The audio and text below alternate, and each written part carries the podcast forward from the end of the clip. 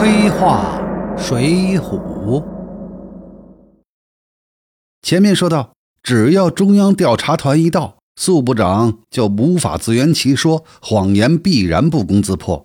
另外，梁山对宿部长毕恭毕敬，事后又大笔金银相送，宿部长一行每个人都分到了一些。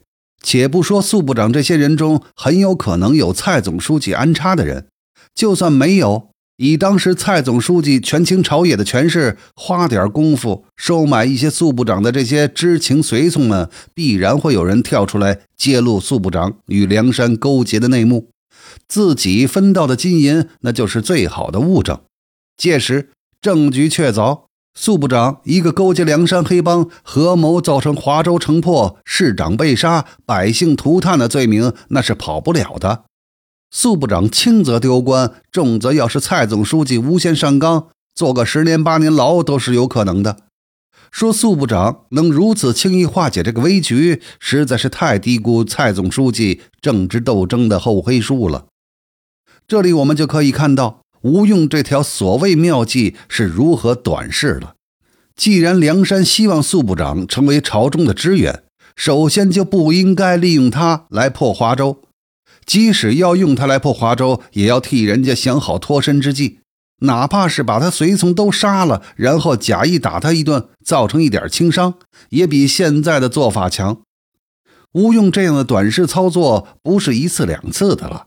我们在生辰纲和龙君义被陷害这些事上，都可以看到类似的只求眼前利益的操作手法。这也难怪，吴用毕竟不过是个乡村小学教师，格局不会很高。这样的黑帮军师往往自作聪明的多，实质上他们的计策对组织的损害更大。吴用的这个短视也影响到了梁山的招安大计上。梁山后期唯一重大决策的就是招安。我们看看这位吴用军师是如何相助的。梁山希望招安的动作，早在晁盖死前，宋江就开始着手进行。当然，当时梁山的大路线还没有变化，聚义厅仍然是聚义厅。梁山对政府官员沿途客商，该出手时还是出手的。宋江则开始招降纳叛，改变组织的成分。先是雷横、朱仝，然后是柴进，再后来是徐宁，然后是呼延灼等政府军官。呼延灼以前梁山对付政府官员，是要么就杀了，比如黄安黄团长；要么割了个耳朵羞辱一番，比如何涛何处长。这一干人上了梁山，梁山的成分就大为改观。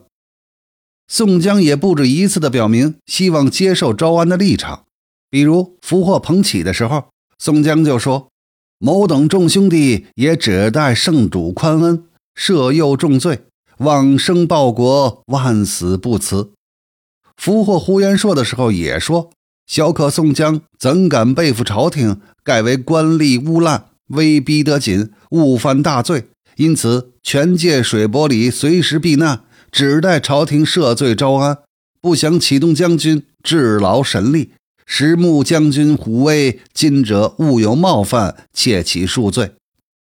此外，宋江结金陵吊挂时，也对宿部长谦恭礼貌。宋江跪下对宿部长说：“宋江原是郓城县小吏，为被官司所逼，不得已少居山林，全借梁山水泊避难。”专等朝廷招安，与国家出力。吴用是支持宋江的招安路线的，也是宋江招安政策的合谋者。梁山的宋吴体制实质上是宋江决定做什么，吴用决定怎么做。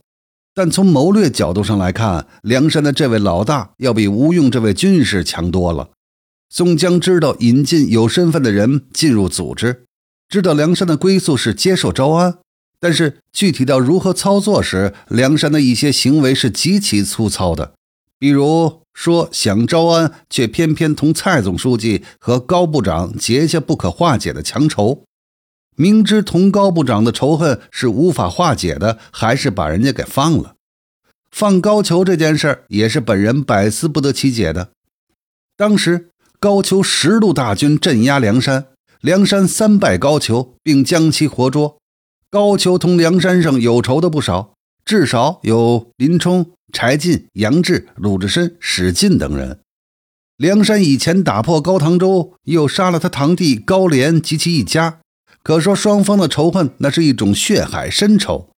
高俅被俘在梁山上，宋江、吴用却曲意逢迎，但是梁山的众多好汉却表现出极为不满。林冲、杨志怒目而视，当高俅自吹自擂自己相扑多厉害的时候，就连二哥卢俊义也看不下去，让燕青去同他比试一下。结果梁山众人皆说好，都要看燕青让高俅出丑，可见梁山众好汉对高俅的态度了。梁山号称替天行道，反的就是高俅这样的贪官。但这样的贪官落到了梁山的手上，梁山是如何做的呢？书上说，第三日，高太尉定要下山，宋江等相留不住，再设宴席送行，拾出金银彩缎之类，约数千斤，专送太尉为折席之礼。众节度使以下另有馈赠。高太尉推却不得，只得都受了。也就是说，梁山这些号称替天行道的好汉，真的碰上了大贪官，所遵循的还是潜规则，大笔银子送上去行贿。有朋友说，宋江放高俅是策略，先拿他招安进入体制，才跟高俅等贪官斗。本人不以为然，在体制外还要行贿，进入体制难道能违反潜规则不成？毒树结不出好果子。如果有了机会，同蔡京、高俅沆瀣一气的可能性更大一点儿。